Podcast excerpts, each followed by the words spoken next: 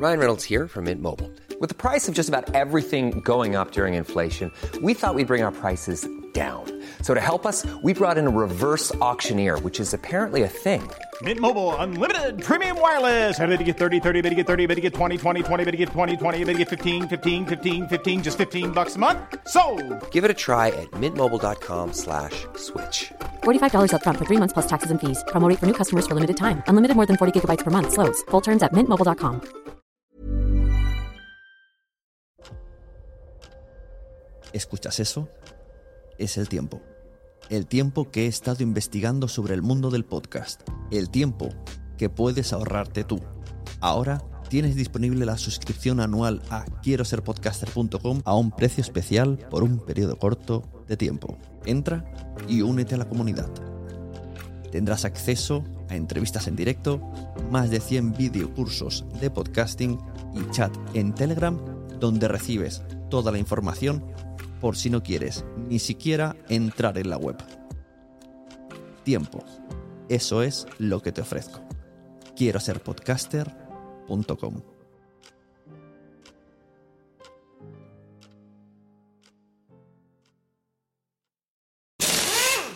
Algunas personas fueron hechas para seguir las instrucciones.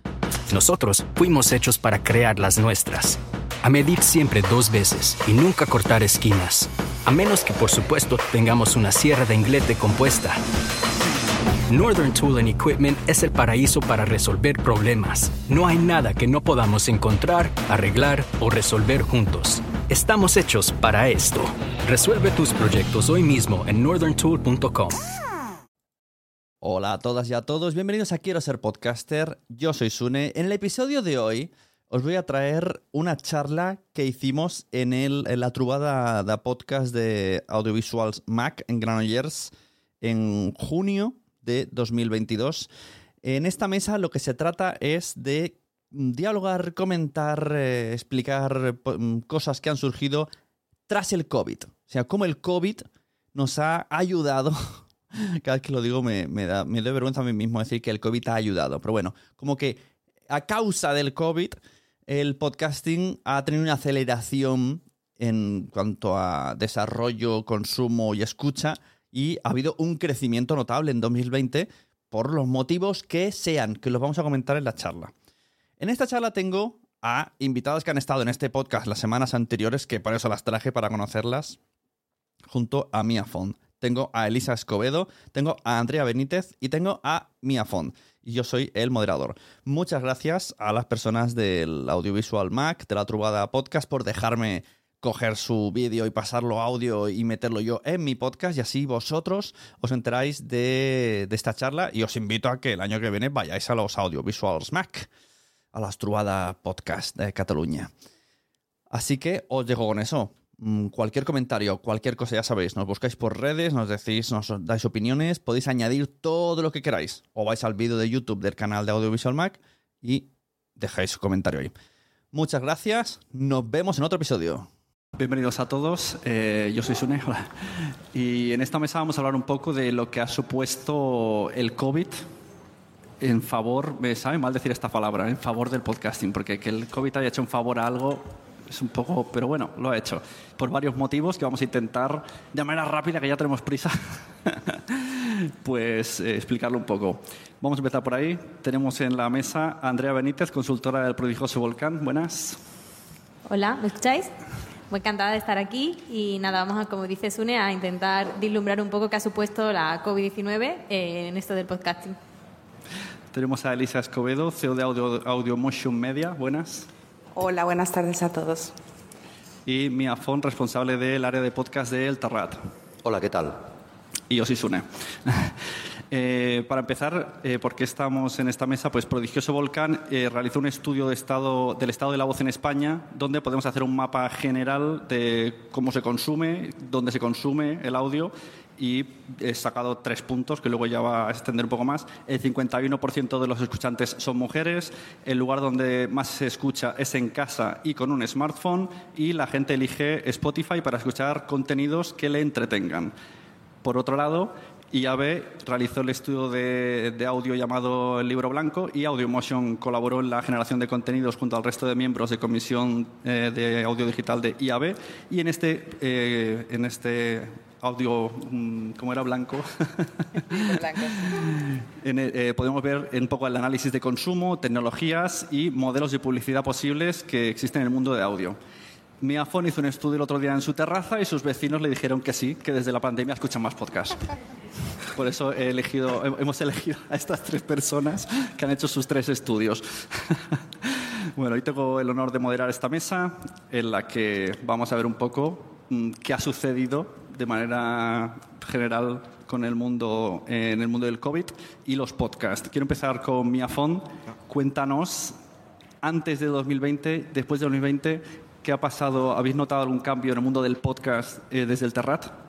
La verdad es que sí. Nosotros llevamos mucho tiempo apostando por el podcast. Eh, y apostamos una vez en sus tiempos de cuando Internet mm, costaba mucho de bajar mm, vídeo, es decir, que el vídeo era una, una un sueño poder ver vídeo, lo que pasa es que el vídeo fue el rey y se olvidó el podcast.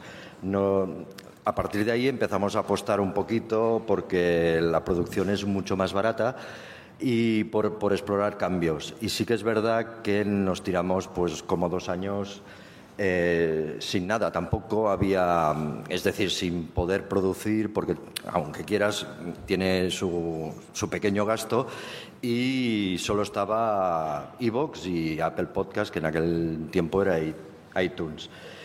Sí que es verdad que viene la pandemia y esto a nosotros especialmente, y creo que a todo el sector en general, eh, viene una revolución, y es que se junta que todo, todas las plataformas, es decir, todos los medios, sea televisión, a lo mejor en radio no se notó tanto, pero sí en, podcast, sobre todo en televisión, en series y tal, eh, todo el mundo está en casa, todo el mundo mm, bueno, está trabajando más de la cuenta, pero también tiene mucho más ocio. Es decir, como no se desplazan para ir a sus lugares de trabajo, pues esas horas las tienen que invertir viendo, viendo cosas o escuchando cosas. Ahí se produce una, una demanda exagerada de contenidos, porque además todos los presentadores, programas en directo, programas grabados en plató, eh, no pueden ir.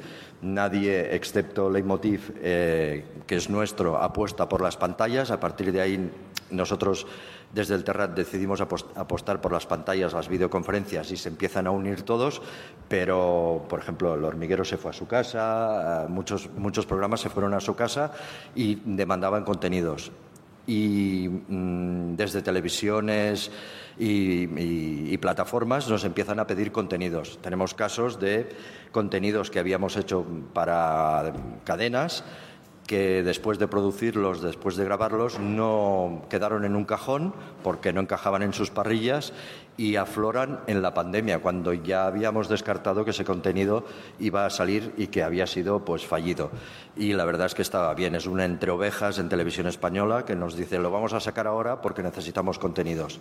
A eso se le añade que casualmente desembarcan plataformas o tienen su potenciación plataformas como Podimo, Audible, que ahí mm, quieren, adquieren mucha más fuerza y nos empiezan a pedir contenidos. Estamos en el momento justo en el que se produce esta demanda.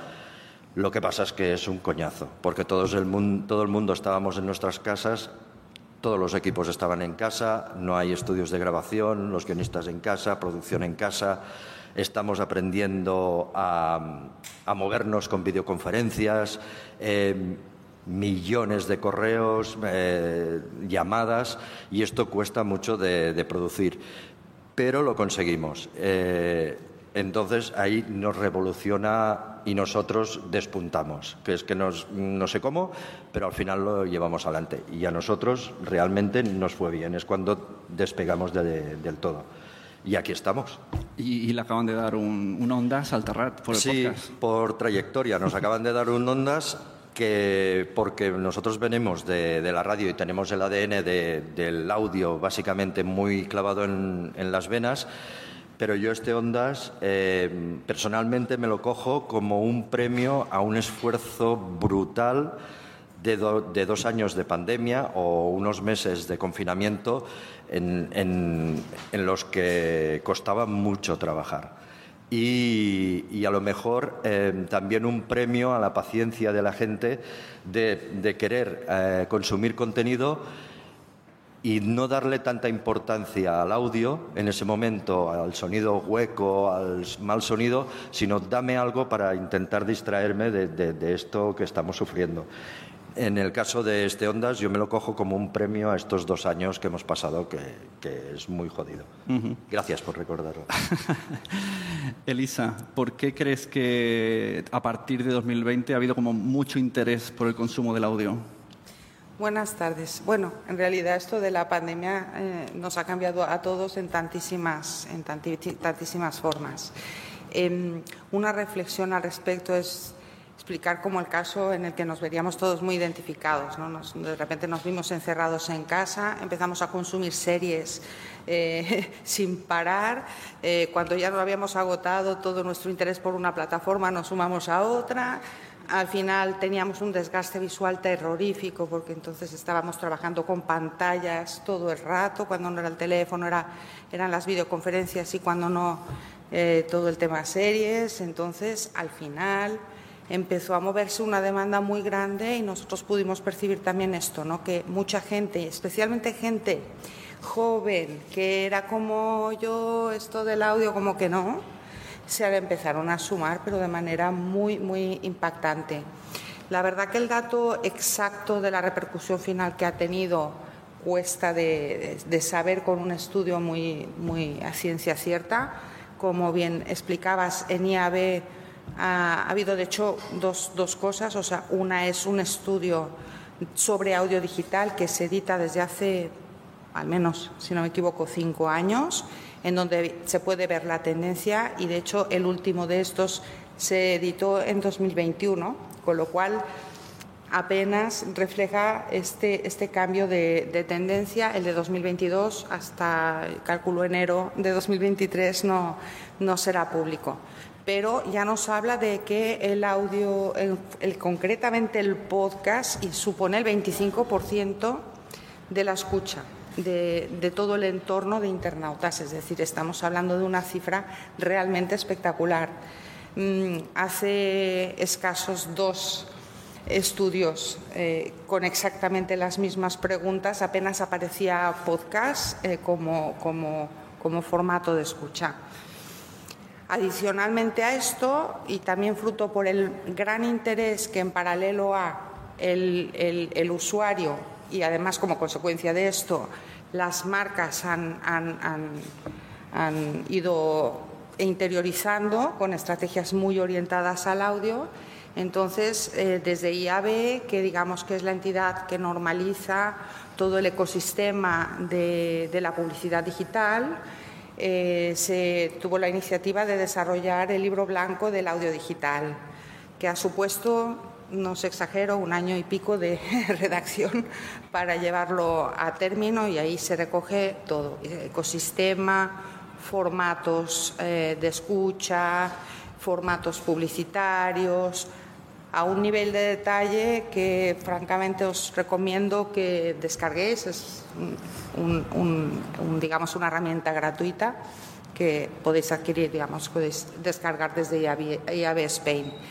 Y en ese, en ese sentido ah, hemos visto también cómo nuevos formatos se han ido añadiendo, ¿no? Hemos visto pues, el, podcast, bueno, pues ahora vamos sumando la audioprensa, vamos sumando, bueno, por supuesto el audiolibro ya, ya viene de, de tiempo atrás, pero por ejemplo formatos como audioprensa son, o audiojuego también eh, bastante Sí, ahora como que la cultura, de, cultura del audio no está más en auge que antes. Exacto. Y por suerte yo pienso que para los que sois podcasters por aquí, ¿no? en realidad es una gran oportunidad porque ahora mismo las marcas o la sensibilización de la marca, hay un dato que me parece súper relevante compartir con vosotros, que os lo quiero dar así como, como exacto, que es la inversión eh, que existe hoy, a día de hoy en publicidad eh, de audio muy concretamente.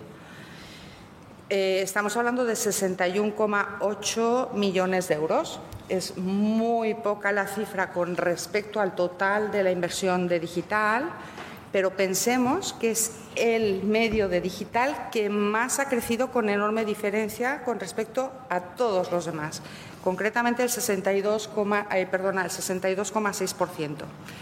Así que es un dato a tener en cuenta y es una tendencia que seguimos viendo como, como quizás un poco interrumpida eh, en cierta manera por el tema de la, de la guerra, pero sí que cada vez más marcas no solo están publicitando en audio, sino que están desarrollando estrategias integrales de voz y de identidad eh, sonora, que es todo un tema muy interesante para, entiendo que todos los que estamos en el mundo del, del audio. Sí. Eh, Andrea, hemos hablado de en pandemia, pantallas, etcétera, pero al final también ponernos auriculares, que es como se suelen escuchar los podcasts. Eh, cuando estábamos en pandemia era un poco como aislarse más, ¿no? Tenías todo, podías hablar con tres personas en casa y te pones auriculares.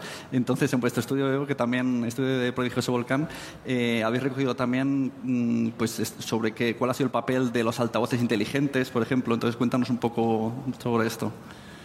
Bueno, eh, deciros que el, informe de audio que trabajamos en Prodigioso Volcán, para quien no conozca qué es Prodigioso Volcán, una agencia de comunicación, que en 2019 eh, decidimos poner en marcha un estudio, el estado del audio y de la voz, para entender cuál es la situación del audio en España. Eh, ¿Por qué en 2019? Pues, pues justamente porque llegaron los altavoces inteligentes a España. Entonces nos, nos interesaba saber qué acogida tenían los smart speakers en nuestro país.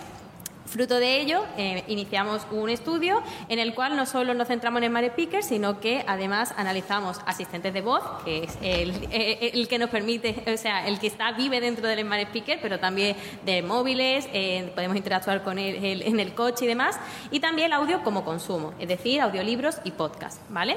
Entonces, en 2019 hacemos primero una foto y lo hacemos de nuevo en 2020 y 2021. Este año hemos presentado la tercera edición. ¿Qué supone eso? Que tenemos la prepandemia, la pandemia, y la pospandemia. Tenemos los datos ahí de, qué ha pasado, cómo ha evolucionado el audio en estos tres años tan convulsos.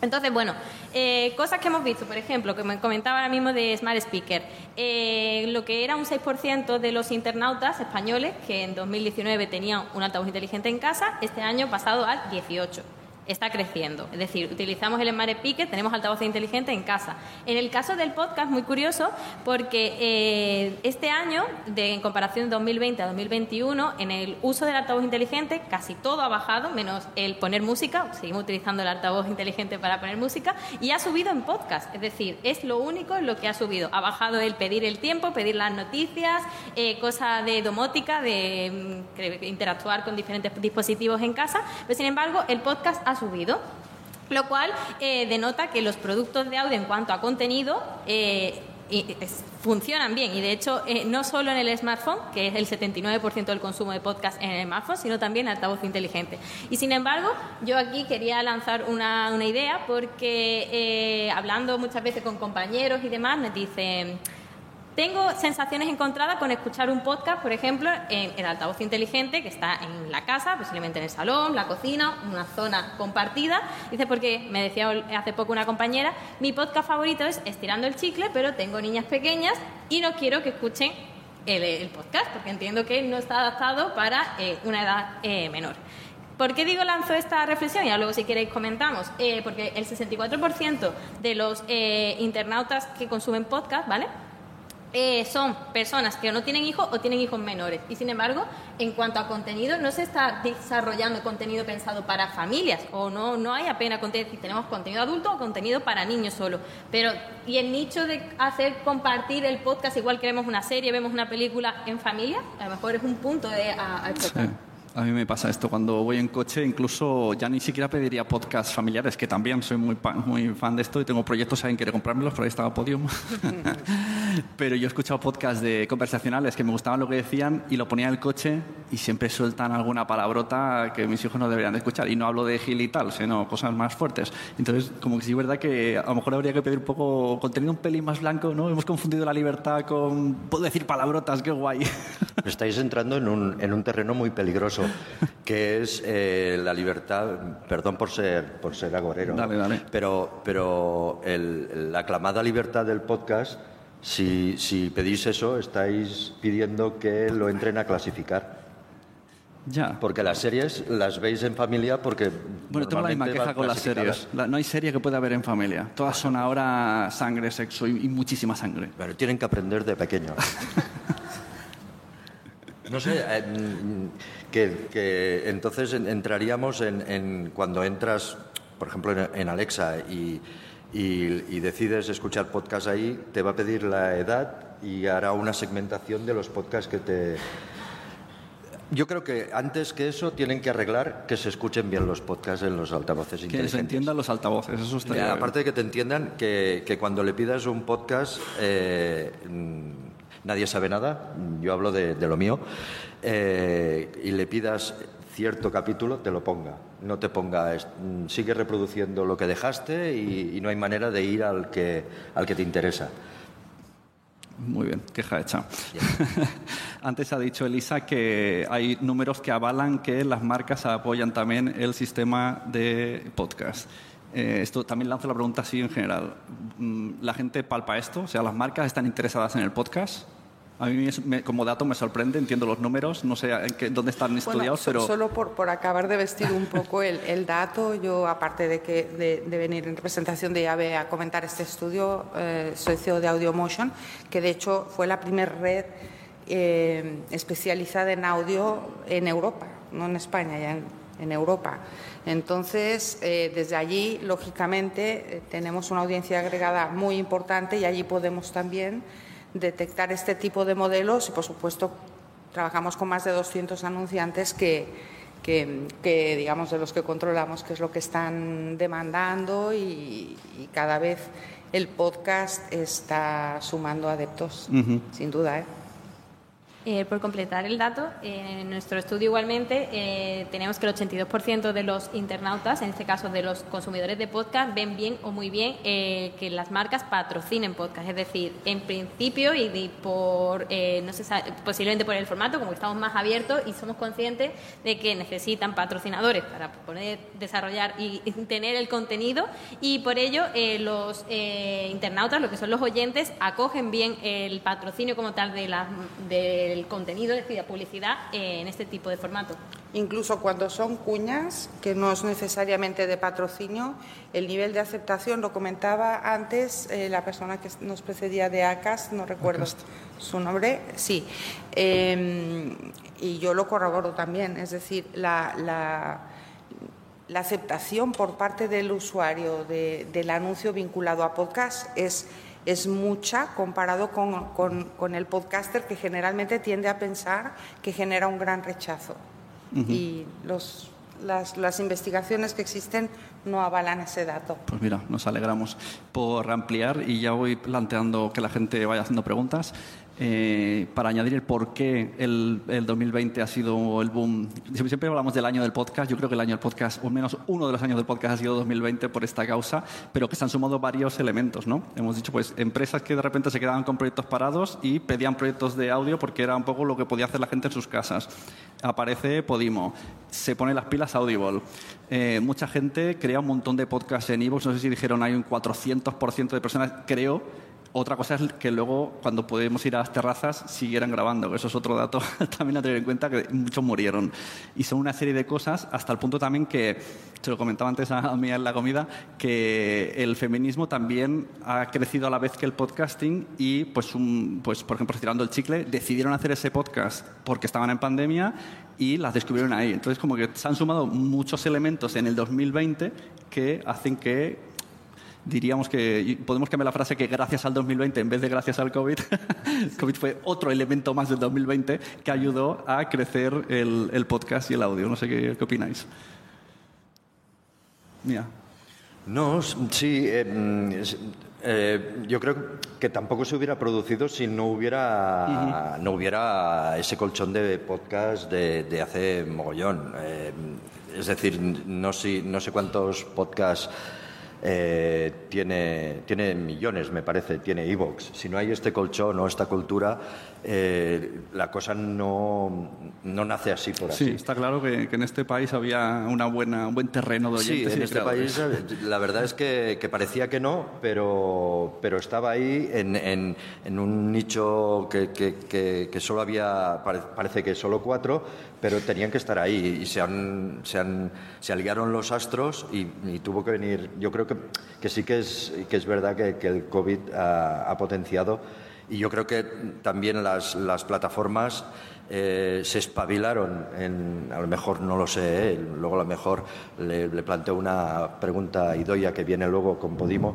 si tenían prevista ese desembarco en 2020 o Ah, lo o fue aceleraron un poquito por, Claro, por sí, visión sí. de decir, ahora es el momento, ¿no? Claro, eso- esa pregunta no la sabemos responder. Pues ¿no? Si luego- luego os por la- eso o, o fue casualidad. Exacto. Ahora igual, perdonad que haga una, un comentario que no- igual no es demasiado políticamente correcto, pero, pero lo tengo que hacer. También yo, bueno, con mi relación con muchos podcasters de hace, de hace muchos años, en algunos eventos que he ido divertidísimos en Málaga, de repente éramos por ahí 8.000 personas que yo me quedé alucinando de cuantísima gente había haciendo podcast. Y hablo de hace ya, pues igual cinco o seis años. Eh, sí que es verdad que también ha cambiado el podcaster. Es decir, yo creo que en aquel entonces había como una cierta reticencia a la profesionalización muy clara, había un rechazo. Eh, os confieso que en, esa, en ese evento yo hablaba de monetización Exacto, la palabra y me es- la sentí palabra Darth, Vader. exacto, es yo era Darth Vader, Sí, sí. totalmente. Así que fue muy complicado y a partir de allí eh, sí que ha habido una evolución, han empezado a haber casos de éxito, incluso a- bueno, anteriores a- al COVID. Y luego el COVID también es verdad, o, el- el, el- confinamiento lo ha acelerado. Pero yo creo que ha venido también acompañado no solo del uso de la gente, sino también de la profesionalización del propio podcaster. No sé creo, si ¿eh? también tiene que ver que gente que trabajaba pues, sé, en comedia, en humor, artistas, actores, estaban en casa y dijeron, bueno, ¿qué puedo hacer? Pues puedo hacer un podcast. Entonces ya se metió gente con mentalidad de mm, hago cosas y gano dinero y no pasa nada. Andrea, dinos. Bueno, yo deciros que eh, el hecho, el 2020, como eh, bien hemos comentado, marcó un hito y que hecho eso ha supuesto que, por ejemplo, los datos de 2021, eh, más del 53% de los internautas españoles consumen podcast. Eh, ¿Qué quiere decir eso? Eso que son 18 millones eh, de internautas. Es una cifra bastante amplia y equivale, pues eso, a la mitad de los españoles. Eh, cosa que, eh, ya os digo, ha pasado, por ejemplo, desde el 2019, que era un 40 a un 53, 10 puntos porcentuales en dos años. Ahí, el 2020, el hecho de que estuviéramos en casa, que necesitáramos entretenernos para mm, evadirnos de lo que estaba pasando, ha sido uno de los motivos por los cuales el podcast ha, ha avanzado tanto. O sea, no fue un boom, porque todo lo que sube rápido baja, sino fue un Claro. descubrimiento. De hecho, eh, a, a eso y también ya a raíz de eso y para lanzarlo, eh, ¿cuáles van a ser los próximos datos? Eh, o sea, ¿hacia dónde vamos? Porque claro, ya todo el mundo tiene pensado en qué va a pasar, qué habrá pasado este 2022, si esto es simplemente un, un boom y, a- y baja o se consolida. Eh, yo hay un dato que nos salió en el estudio del 2021 que me parece revelador y es que cuando le preguntas a las personas que no escuchan, es decir, ya tenemos a los 10 a 18 millones que sí, ¿Qué nos dicen los otros 18 millones?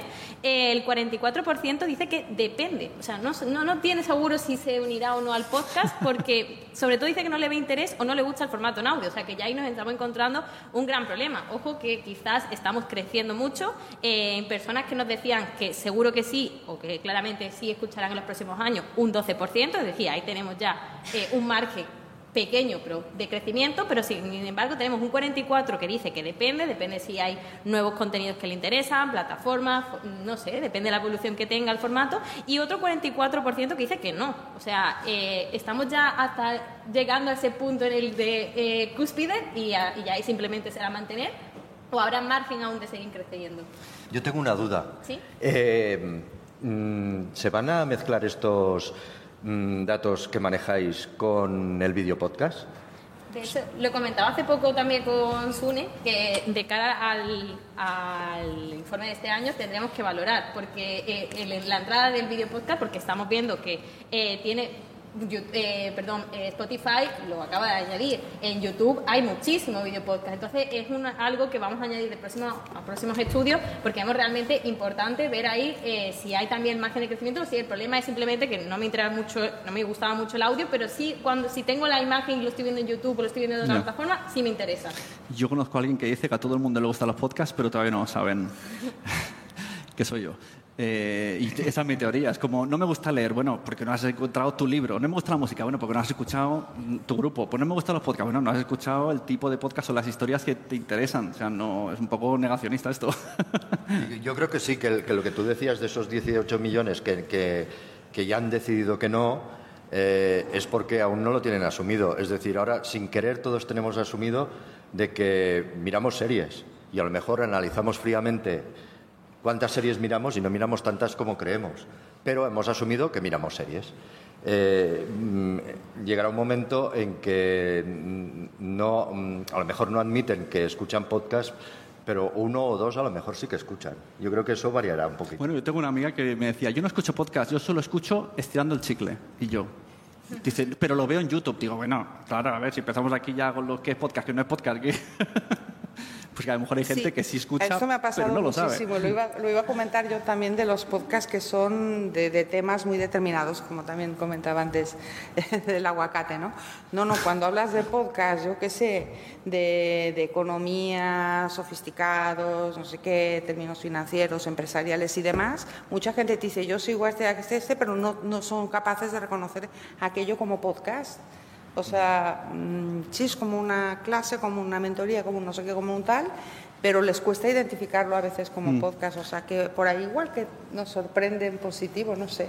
Bueno, de hecho, eh, otro dato, y ya que no, no paro de decir datos, pero sí es verdad que se está consolidando la escucha eh, de forma recurrente, ¿vale? Eso también es importante. Eh, si tenemos datos, por ejemplo, del 2019 o 2020, eh, el 53% lo hacía de forma muy eh, de- con menos frecuencia, es decir, menos frecuencia de mensualmente, mm, de forma muy esporádica. Eso ha bajado un 44%, es decir, está bajando en favor de escucharlo diariamente o semanalmente. Es decir, que la gente que escucha podcast realmente está fidelizada y lo está haciendo de forma recurrente. Y eso también eh, funciona de que las personas que escuchan el podcast ah, vayan divulgando a otros de, oye, has escuchado esto, tal, y eso vaya haciendo que se amplíe eh, lo- eh, que es la escucha. Eso me parece muy importante, el tema recurrente. Mm, ¿Todo el mundo puede hacer un podcast? Sí. ¿Todo el mundo puede mantener un podcast?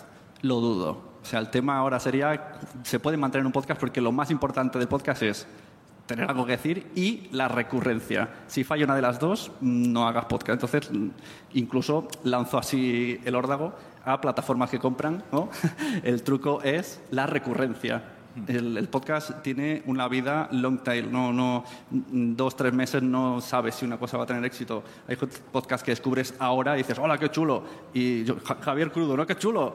Pues si tiene 10 años, qué guay. Porque no, a lo mejor de- al primer año no lo hubieses descubierto porque no te hubiese llegado. Pero ahora lo, lo descubres porque tiene mucha, mucho recorrido y además ya se le nota mucho recorrido del contenido. Y hablo de Javier como puedo hablar de cualquier otro podcast. Esto un poco así como reivindicas, la reivindicación. Yo, yo aquí me, me he abierto un poco los, ojos o algo en que no había caído, que es que se habla mucho de, lo decía, ¿no? De que, mm, las marcas eh, están por patrocinar, pero aquí nadie, o sea, solo son datos, porque no es verdad. O sea, a lo mejor sí que están, pero no lo sabe nadie. Pásanos esas marcas, ¿no? Sí, ¿qué, qué marcas? No, no, no están patrocinando nada. Pero mm, mm, he pensado lo que tú has dicho, ¿no? De que eh, patrocinar algo con una poca recurrencia o con un, eh, un amateur o con las ganas de hacer podcast, a lo mejor estoy invirtiendo en algo que, se, que cae. En- ¿Cuántos episodios te voy a patrocinar? Yo qué sé, 20, pero a los 6 se ha cansado. Eh, entonces, a lo mejor es que están esperando una profeci, profeci, Pues. Profesionalización. Vamos a ver, eh, yo cuando hablaba de la inversión en audio digital no me refería estrictamente al formato de patrocinio, es decir, es en general. Entonces eso va de cuñas, va de patrocinios, de menciones y de otros formatos que, se, que configuran el, el entorno digital.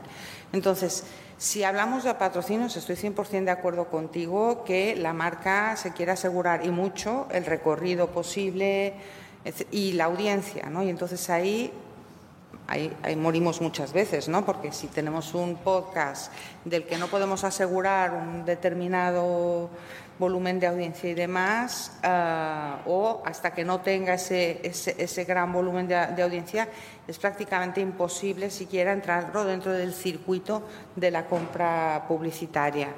Uh, francamente, esto es así. Ahora bien, los podcasts nicho especializados, estos lo tienen muchísimo más fácil para buscar un patrocinador adecuado y además con concepto de patrocinio, que quiere decir, oye, hay una inversión eh, sostenida en el tiempo que te permite también saber exactamente cómo, con cuánto cuentas.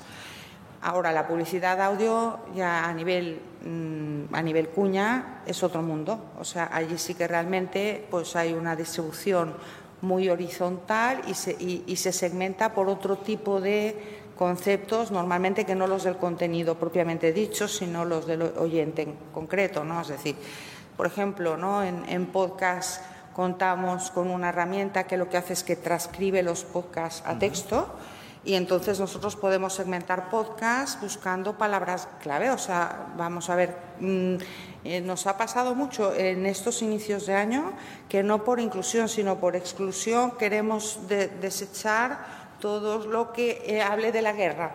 Nos ha pasado y hemos tenido varios casos con varias marcas. Pero se pueden segmentar, insisto, pues queremos eh, contenidos que hablen de aguacates o de lo que sea. Todo esto eh, a nivel de transcripción eh, instantánea que se hace de cada uno de los contenidos que están circulando. En nuestro caso, desde AudioMotion, sí me. Bueno, os doy el dato. Nosotros. Ah, en este momento el prácticamente 45% de, la, de las cuñas eh, que vendemos son en podcast. Uh -huh. Eh, eh, y, y, pero, ¿y a qué podcast va dirigido? Porque a, a mí me parece, perdona, ¿eh? hay que cerrar. vale, no, es que solo, me parece que, es que se, se, muerde la cola un poquito, ¿no? Porque a, al ser amateur no puedes mm, pensar de que te va a hacer un largo recorrido. Entonces, si quieres profesionalizarte, en, evidentemente, como no puedes monetizar, no puedes, mm, tú tienes que trabajar y comer, por lo tanto, no puedes dedicarte al podcast. Y, y, la solución está en que te lo compre una plataforma. Si te lo compra una plataforma como es Premium, no lo puedes patrocinar porque Eso es otra mesa. no vas a pagar para... Eso, hay que crear otra mesa el año que vale. viene para esto. Perdón, este era sobre perdón. el crecimiento del COVID. Yo, yo tengo una idea, cuando quieras... Mira, le doy la palabra a Andrea mientras aceptamos dos preguntas muy rápidas. Vale, después de Andrea va Luis y ya cerramos. Dime.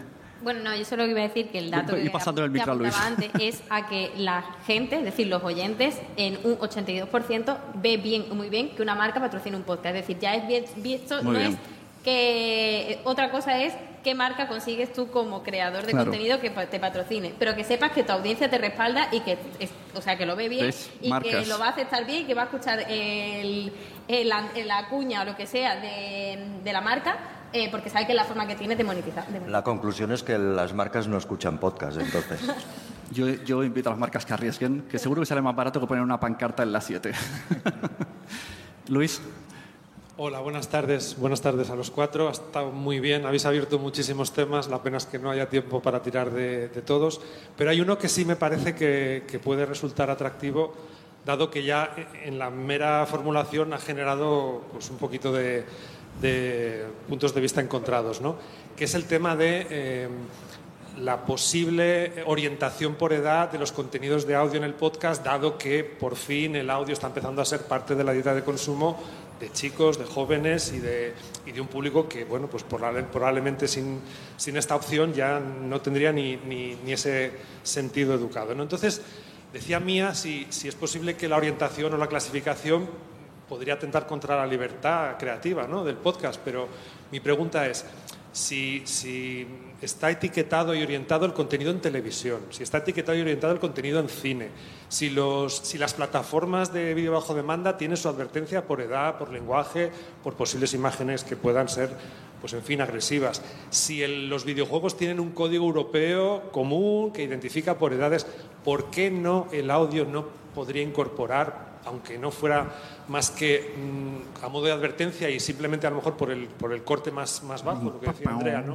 que a mis hijas no les afecte, ¿no convendría tanto para creadores como incluso para anunciantes que en un momento dado puedan decir quiero asociar mi marca, mi producto a un, a un contenido específicamente orientado a niños, a familias, no sé. ¿No creéis que este tipo de incorporaciones o, soluciones puede beneficiar a todo el audio? ¿eh? Porque a la radio a lo mejor también habría que proponerle esta opción. De todas maneras, creo que crear un contenido familiar no es tan difícil. Sea, pongamos otra vez de ejemplo, eh, Gabinete de Curiosidades. Lo escuchan familias enteras.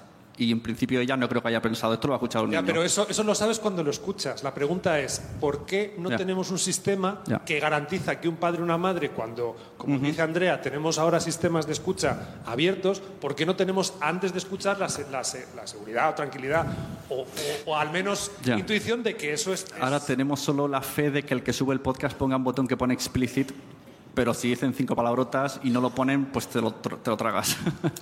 Si, si me permites, Luis, yo a, a esta reflexión que me parece muy interesante, también la vivimos del lado de marcas que, por ejemplo, tienen un contenido poco apropiado para criaturas, ¿no? O sea, hablemos de apuestas, tabaco, alcohol, que tienen unas restricciones legales, pero que además de legales es de lógico. Cuando pues, en paralelo estamos viendo que el smart speaker está volviendo a, ¿sabes? Esta imagen de, antigua de, de la radio, ¿no? De la familia alrededor de escuchando, escuchando contenido. Eh, a mí me parece que sería interesante porque en el caso contrario lo que ocurre ¿qué es? ¿Qué es lo que hacemos, por ejemplo, en AudioMotion? Que cuando hay una campaña comprometida, no- o, directamente mm, descartamos el anunciarla en, en concreto en Smart Speaker para evitar este tipo de problemas. En fin, eh, simplemente creo que es un tema abierto y creo que Sí. no, no- no tenemos la mejor solución todavía resuelta. Bueno, para cerrar la mesa, una frase cada uno, una frase, ¿eh? una frase mía. Bola mágica 2023, ¿qué esperamos de los podcasts, Andrea? Una frase cada uno. Bueno, yo eh, habrá que ver cómo evoluciona lo que decía antes, en 2023. eh, ¿Estamos simplemente en el, en el wow o estamos asentando en que el podcast realmente es... Me estoy extendiendo la frase, pero... eh, Una frase muy larga. Realmente se está consolidando, sobre todo ve cómo el video podcast eh, funciona y, eh, bueno, ya. Hombre, pero termínala. Funciona, vale. Tu, tu bola mágica es los videopodcasts van a funcionar. Y- ah, bueno, y las plataformas eh, de, bueno, plataformas como tal, Spotify, Podimo, Podium, etc, etc. Eh, si vamos hacia eh, plataformas de pago, ¿cuántas plataformas de pago estarán, o incluso suscripciones a podcast en concreto, cuántos estarán los oyentes dispuestos a pagar? Claro, ¿cuánto dinero tenemos para tantas suscripciones, no? Exacto. Elisa. Eh, yo creo que se, se abren unas ventanas verdaderamente apasionantes. Yo creo que ahora es posible, por ejemplo, eh, establecer sistemas, por ejemplo, incluso para monetizar tu, tu contenido de manera muchísimo más eh, compleja que antes. ¿no? Es decir, antes que era solo si ponías cuñas, si no ponías cuñas, si tenías un patrocinio, si no. Hay muchas maneras eh, combinadas de hacer las cosas, incluso muchas pues, con, en unión con las propias plataformas.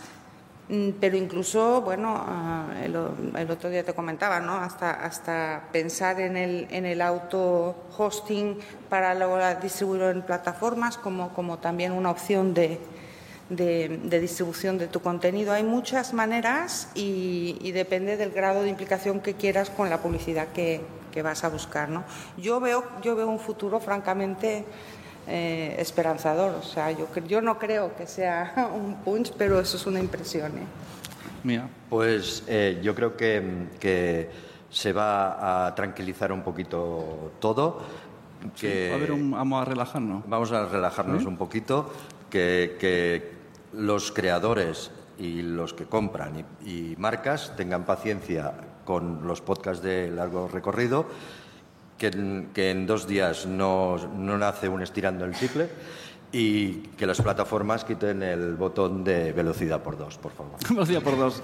Yo, para terminar, solamente decir que yo estaba suscrito antes en esto de Google le ponía las alarmas, que ponía la palabra podcast, envíame un email. Antes me llegaban hace años dos noticias a la semana. Ahora las borro todos los días porque es agobiante tener 15 y 20 noticias de Google en el email. Digo, madre mía, qué agobio, cuánto noticias de podcast. Y como esperanza, este año 2022, ¿estamos? Tengo que pensarlo y todo. Eh, se están haciendo cinco eventos físicos en España sobre hablar sobre podcasting, lo cual la cosa funciona bien y hay interés porque la gente viene y pues eso, muchas gracias a los que venís. Gracias.